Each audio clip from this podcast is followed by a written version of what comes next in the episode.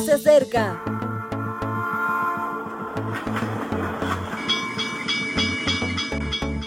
Partimos ya.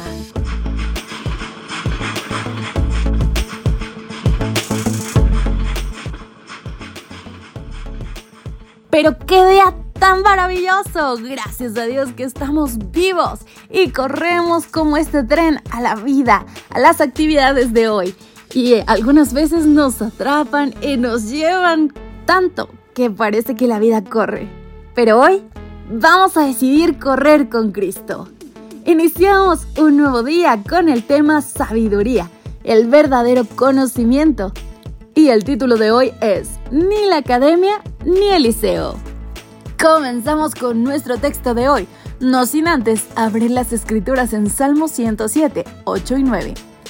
Alaben la misericordia de Jehová y sus maravillas para con los hijos de los hombres, porque sacia el alma menesterosa y llena de bien al alma hambrienta.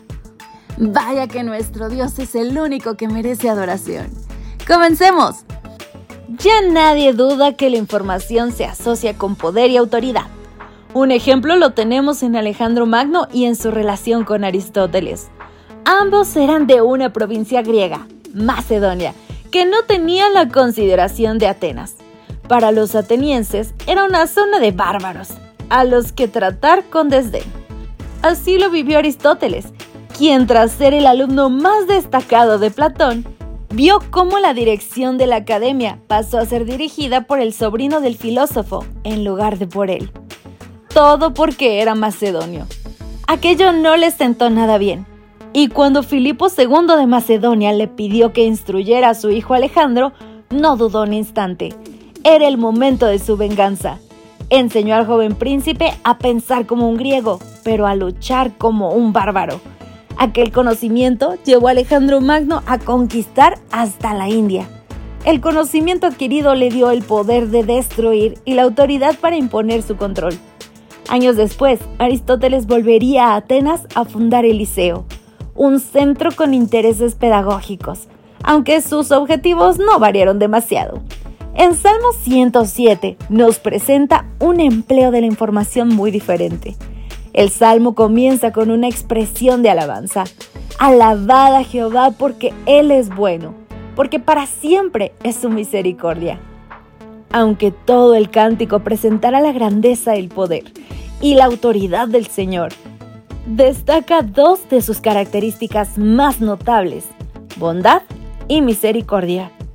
Pondrá a cada versículo ejemplos de cómo Dios mejora las existencias de las personas, sacándolos de las adversidades y proponiéndoles una vida mejor. No he hallado muchos estudios en los que aparezcan como competencias la bondad y la misericordia. Ser bueno y misericordioso nos coloca en el espacio de la asertividad, de la colaboración y de la mejora. Estamos llamados a expresarnos con verdad y con afecto, a hacer la enseñanza un instrumento de crecimiento para todas las personas. También debemos potenciar la cooperación porque lo bueno no debiera ser una aventura aislada de santones, sino el esfuerzo mancomunado de la gente de bien. Y es indudable que el objetivo es dejar este mundo mucho mejor que cuando llegamos a él. No hacen falta grandes epopeyas, sino aunar voluntades, como diría el poeta japonés Ryonosuke Satoru. Individualmente somos una gota, juntos un océano. Aprendamos y enseñemos para que la bondad y la misericordia tengan su espacio adecuado, para que las personas crezcan en la gracia de Dios. Gracias a todos por acompañarnos este día, porque hay cosas que no se aprenden ni en la academia ni el liceo, sino por obra y voluntad de nuestro Dios. Que nuestro corazón se inunde de ese amor providencial que solo viene del Padre y de su sabiduría. Hasta la próxima. Gracias por acompañarnos. Te recordamos que nos encontramos en redes sociales.